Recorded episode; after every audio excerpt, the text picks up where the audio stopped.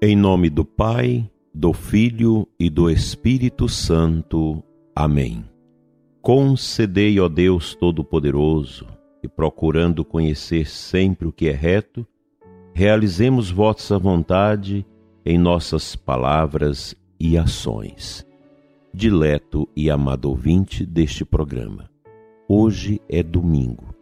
Cristo ressuscitado vive no meio de nós. Dando sequência às nossas meditações sobre o tratado prático dos vícios e das virtudes da Beata Conchita, falemos hoje do vício da altivez. A altivez é filha do orgulho e da soberba, sempre acompanhada pelo mais rebuscado amor próprio. É um vício bastante desagradável que eleva o coração humano sobre os demais, levando-o ao desprezo dos irmãos. É contrário à caridade e causa à alma grandes males de todo tipo. A altivez do coração afugenta a graça do Espírito Santo, cuja falta mergulha a alma num caudal cheio de vícios. Para a alma altiva, tudo é pequeno e indigno dela. No mundo há confusão entre nobreza e altivez, duas coisas muito distintas. Falo de nobreza de sentimentos e não de sangue, que entre essas também há muita diferença, pois nobres há com títulos, mas sem nobreza de coração, mesmo que frequentemente uma acompanha a outra, enquanto pessoas há sem títulos, mas com alma nobre, dos mais finos e delicados sentimentos. A verdadeira nobreza encontra-se nas virtudes, e uma alma que as pratique possui a verdadeira nobreza. Nesse sentido, a nobreza é uma virtude. A altivez, pelo contrário, em qualquer caso, é um vício detestável, que traz em suas veias o sangue do orgulho e da soberba. Um coração altivo será humilhado, um coração humilde será glorificado e cumulado de dons e graças. A altivez é detestada por Deus a quem agradam humildade bondade e benignidade.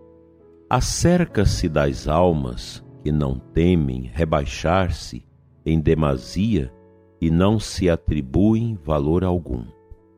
A essas almas Jesus procura, ama e se comunica. A altivez se cura com a prática constante das mais baixas e repugnantes humilhações perpetradas pelo próprio demônio na alma valente, desejosa de servir-me e santificar-se. As forças para a aplicação desse remédio encontra-se na oração.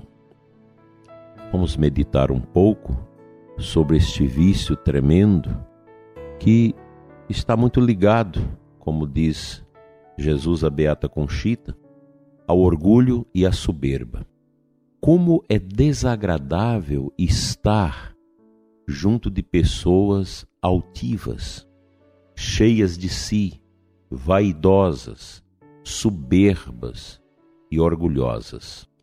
Não adianta a pessoa querer viver com o nariz empinado, pensando que é melhor do que os outros, pensando que não tem responsabilidade para cuidar dos outros pensando nos seus caprichos, nas suas vaidades, na sua prepotência. Tudo isso passa. Nós falamos aqui sempre, nunca é demais falar. Precisamos sempre ter presente a necessidade da humilhação, do aceitamento do rebaixamento que muitas vezes nós somos a ele é, incutidos. Precisamos olhar para o exemplo de nosso Senhor, que sendo Deus, não se apegou à sua condição divina, mas humilhando-se, tornou-se um de nós. Humildade. A humildade cabe em qualquer ambiente. O orgulho é detestável, porque ele provoca a altivez no coração da pessoa humana passa a se sentir em si mesmada, empavonada, pensando que é mais do que todo mundo. E tudo isso passa. Então é preciso olhar para a manjedoura e saber que nosso Senhor chegou nu, desprovido de nada. E olhar também para a cruz do Calvário, onde o Cristo crucificado também está desnudo, sem nada. Chegou sem nada e saiu sem nada deste mundo. Também o cristão precisa ter esta consciência.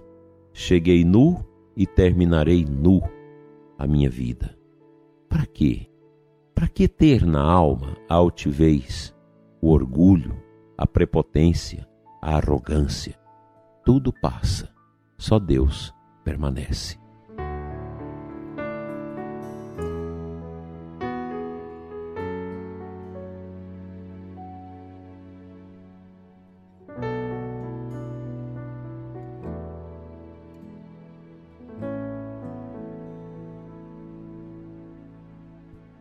A segunda leitura da Santa Missa deste domingo é da primeira carta do apóstolo Paulo à comunidade de Coríntios, capítulo 15, versos 45 a 49.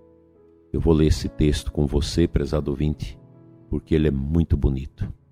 E hoje, quando você ir à Santa Missa, você vai rever em oração, no coração, a beleza deste texto o primeiro homem, Adão, foi um ser vivo.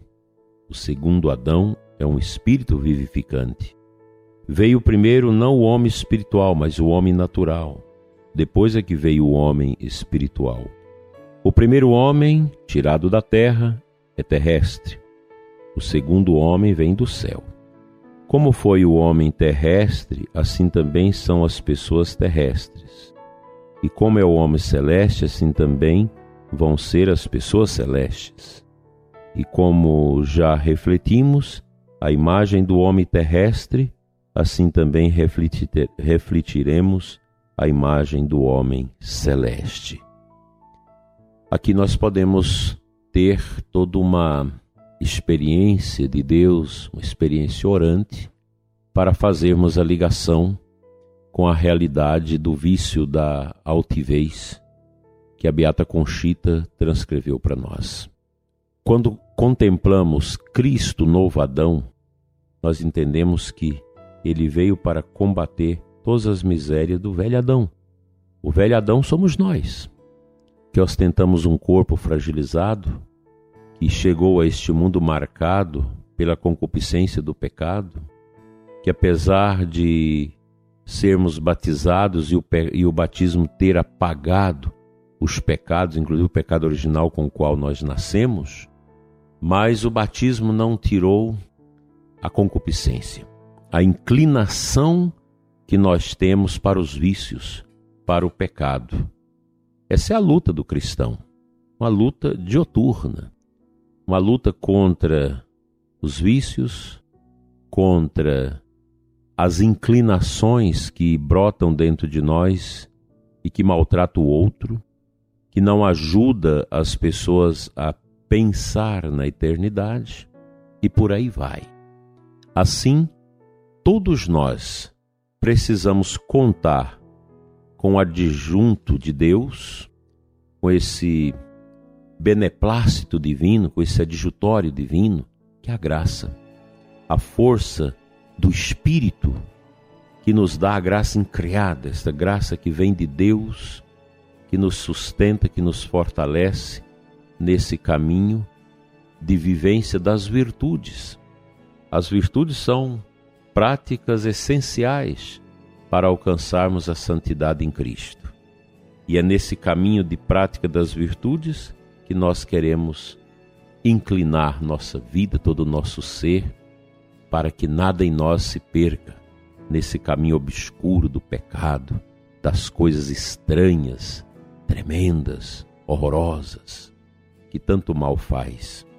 Dileto ouvinte, hoje é domingo, é um dia da gente deixar que a esponja da nossa alma se encha desta água viva que é Cristo que se nos dá no altar.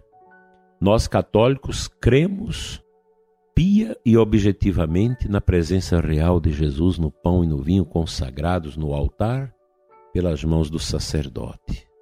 Não vamos embarcar nessa toada do ateísmo, dessa indiferença que vai entrando no coração de muitos católicos, que não crê mais nos sacramentos, sacerdotes que celebram a missa sem crer que pelas suas mãos o céu toca a terra. Nós vamos morrer crendo, porque esse é o nosso objetivo, essa é a nossa plataforma na qual nós vamos caminhar para a eternidade. Confia, prezado ouvinte. Deus está contigo e Ele te alimentará na Santa Missa de hoje.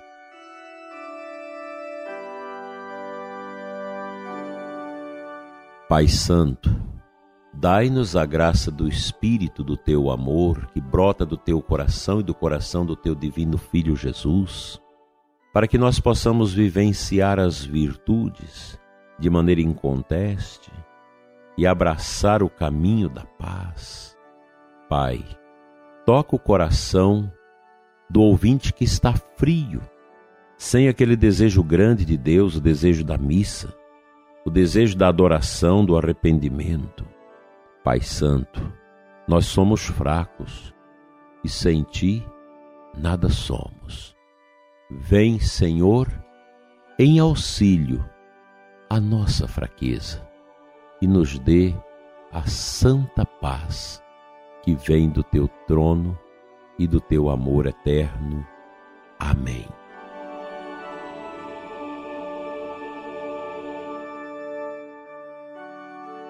O bom Deus te abençoe e te guarde, volva para ti o seu olhar santo, compadeça de ti e te abençoe. Em nome do Pai, do Filho e do Espírito Santo.